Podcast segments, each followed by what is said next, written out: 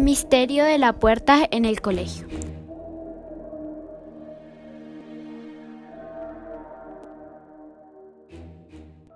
Era un día como cualquier otro. Estábamos en clases de la tarde y ya se habían acabado. Después empezamos a jugar, pero nadie pensaría lo que ocurriría. Vamos a jugar. Bueno, pero ¿quién cuenta? Yo no quiero contar. Me cubro. Me cubro.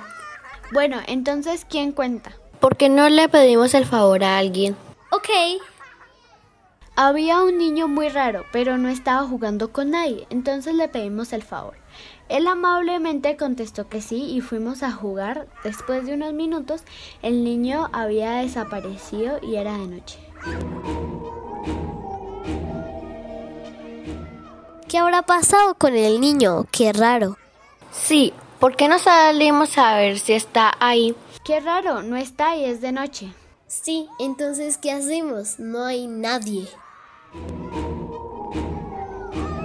Vamos a ver si podemos abrir la puerta de las escaleras y de paso vemos qué hay. Bueno, pero no creo que funcione. Podemos abrirlo con una silla. Bueno, vamos. Yo la abro. Yo te ayudo. Logramos abrir la puerta y nunca me imaginaría lo que habría ahí. ¿Qué? ¿Qué es eso? Huele horrible. ¡Qué asco! Creo que son cuervos de estudiantes. Es imposible. Creo que Valeria tiene razón, porque miren los uniformes. Con razón el niño desapareció.